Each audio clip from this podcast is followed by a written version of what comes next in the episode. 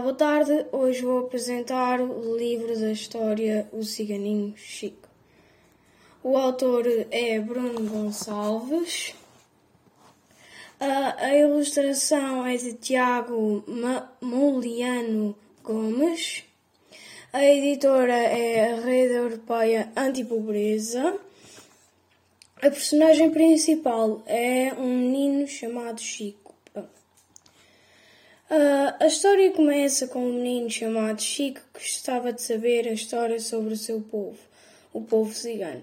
Ele começa por ir perguntar ao pai, mas o pai dele estava a dormir e depois foi perguntar à mãe dele, mas como a mãe dele estava a cozinhar, ela não lhe pôde responder.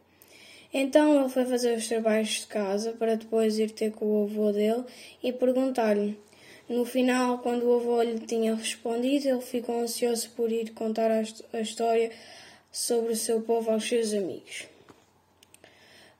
Ah, eu gostei muito do, do livro porque nos ensina muito sobre o povo cigano. Ensina-nos sobre a sua cultura e as suas tradições. Obrigado pela vossa atenção.